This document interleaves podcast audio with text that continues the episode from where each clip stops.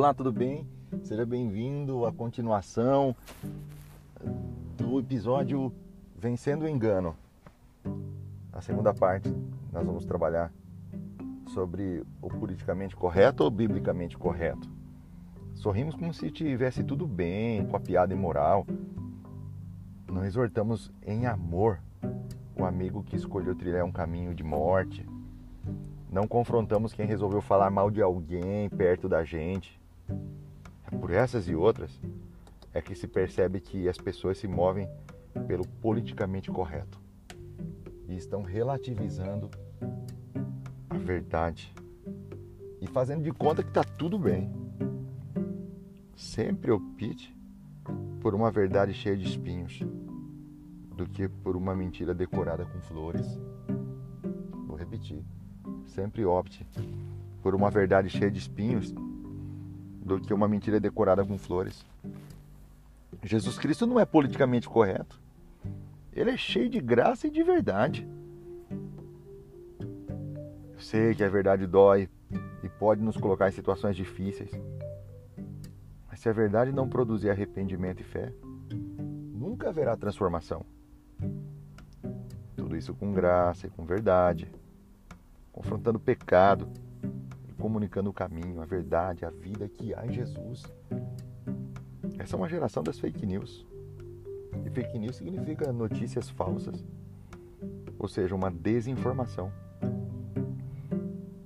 O autor da primeira fake news do mundo foi Satanás. Uma desinformação que gerou um prejuízo para toda a humanidade até hoje. Falsa notícia era uma, uma realidade inventada por ele que foi praticada por Adão e Eva pergunta que eu faço é qual realidade nós queremos viver? Queremos viver no engano ou na verdade? O engano é arte que ofusca a realidade. É um mundo de fantasia. É a fuga da verdade que revela o quanto somos pecadores carecemos da glória de Deus. Nós sabemos que o mundo está em a um clique de distância. A informação hoje chega mais rápido, assim como também a desinformação. Os veículos de mídia têm esse poder nas mãos. Eles podem informar ou desinformar. E a realidade nos mostra que eles desinformam. Estão sempre enganando o telespectador, o leitor, enganando o ouvinte mídias sociais trouxeram liberdade de informação para quem realmente deseja ser informado sem viés pré-estabelecido. Sem o viés de grandes corporações midiáticas. E através das mídias sociais nós descobrimos que nós estávamos sendo enganados. Isso mesmo. Foram através das mídias sociais que nós descobrimos que nós estávamos sendo enganados que as informações estavam sendo falsificadas para atender interesses escusos que não são da justiça. Eu sempre digo, sempre opte por uma verdade cheia de espinhos do que por uma, uma mentira decorada com flores. O que vemos por grande parte da imprensa é uma dissonância cognitiva. Ou seja, é quando as pessoas pensam sobre a realidade de maneira distorcida. Essas distorções representam certos padrões do pensamento que tornam a pessoa alienada da realidade, preferindo viver uma ilusão utópica do que entender a realidade presente e ter esperança na verdade. E a verdade é uma pessoa, a verdade é Jesus Cristo. E ele voltará para governar o planeta em breve. Maranata. Albert Einstein diz assim: o mundo não está ameaçado pelas pessoas más, e sim por aquelas que permitem a maldade. É por isso que Ziba tem que ser desmascarado. É por isso que as fake news têm que cair. O engano tem que cair. Ziba tem que ser desmascarado. E é o que acontece quando Davi volta para Jerusalém, depois que Absalão morre, Ziba vai ao seu encontro Só que o que Ziba não esperava é que Mefibosete também fosse ao encontro de Davi. E agora estão os três frente a frente: Davi, Mefibosete e Ziba, frente a frente. E toda a verdade será revelada.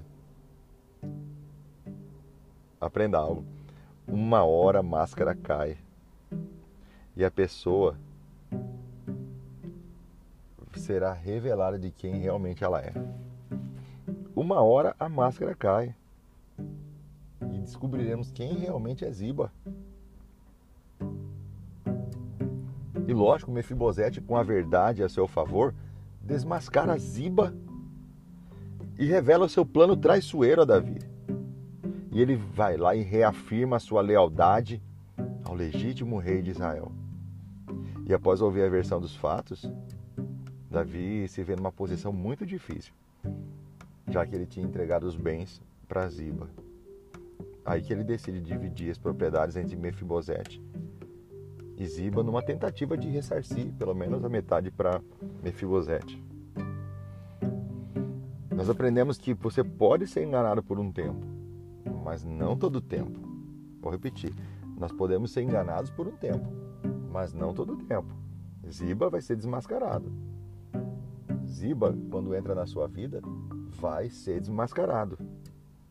A melhor maneira de desmascarar uma pessoa falsa e enganadora não é fazendo um, uma simpatia, ou acendendo uma vela, ou até mesmo uma reza brava. Não.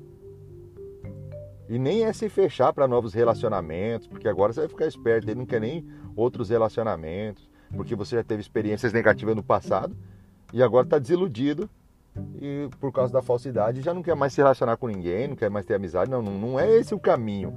Não vá para esse caminho, não vá para esse extremo. Não adianta sair do extremo e ir para o outro. Você precisa saber que há pessoas verdadeiras, que realmente se aproximam de você e que de verdade querem o seu melhor. Porém, é, é, é possível sim você perceber quando uma pessoa está ou não sendo falsa com você. É possível. Você quer fazer um bom teste para descobrir se você tem uma pessoa falsa ao seu lado? Faça esse teste aqui, ó. Pergunte a elas o que elas pensam a respeito de alguém. E você observa a forma que ela vai responder. Não o que ela vai dizer, mas a forma que ela vai dizer. Como ela se refere a essa pessoa que você perguntou. Se for de uma forma depreciativa, é sinal de que podem fazer o mesmo com você na sua ausência. Às vezes a pessoa pode falar a verdade de situações que realmente aconteceram, mas você percebe graça e misericórdia na forma que ela fala, no modo que ela fala.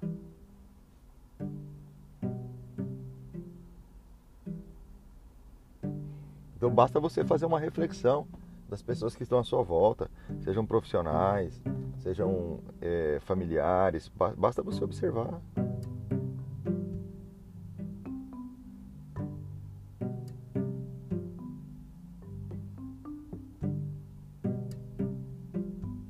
Ziba, na presença de Mefibosete, agiu diferente de quando esteve na presença de Davi. Interessante, pessoas falsas fazem isso, né? Mas quando estavam é, juntos ali os três, a máscara caiu, Mefibosete restabelece a verdade Ziba fica envergonhado.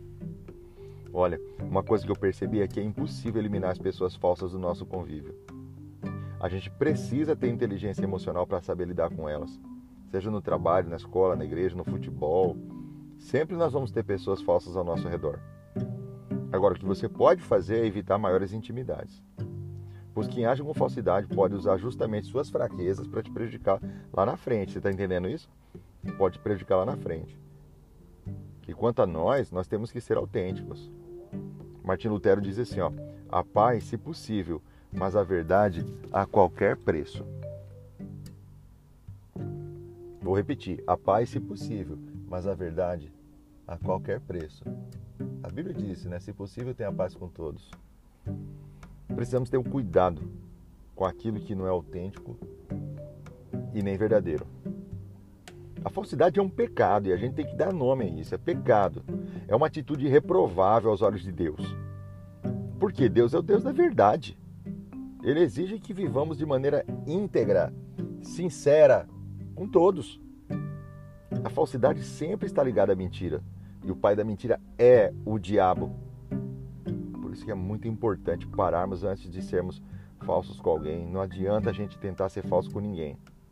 Em Êxodo capítulo 20, 16, diz que o falso testemunho, que é a falsidade, é reprovada por Deus.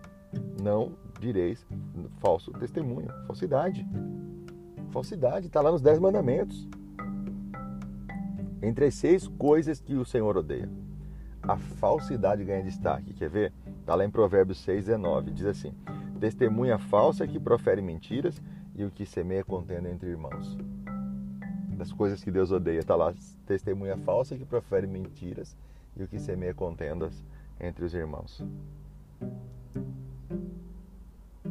Quem quer viver uma vida com propósito, quem quer viver uma vida com significado, servir a sua geração, precisa estar distante da falsidade. Em Efésios capítulo 4, 25, o apóstolo Paulo afirma que devemos falar a verdade sempre. Isso não é uma recomendação, mas uma constatação. Porque a falsidade destrói, mas a verdade edifica. Se formos verdadeiros, teremos relacionamentos saudáveis.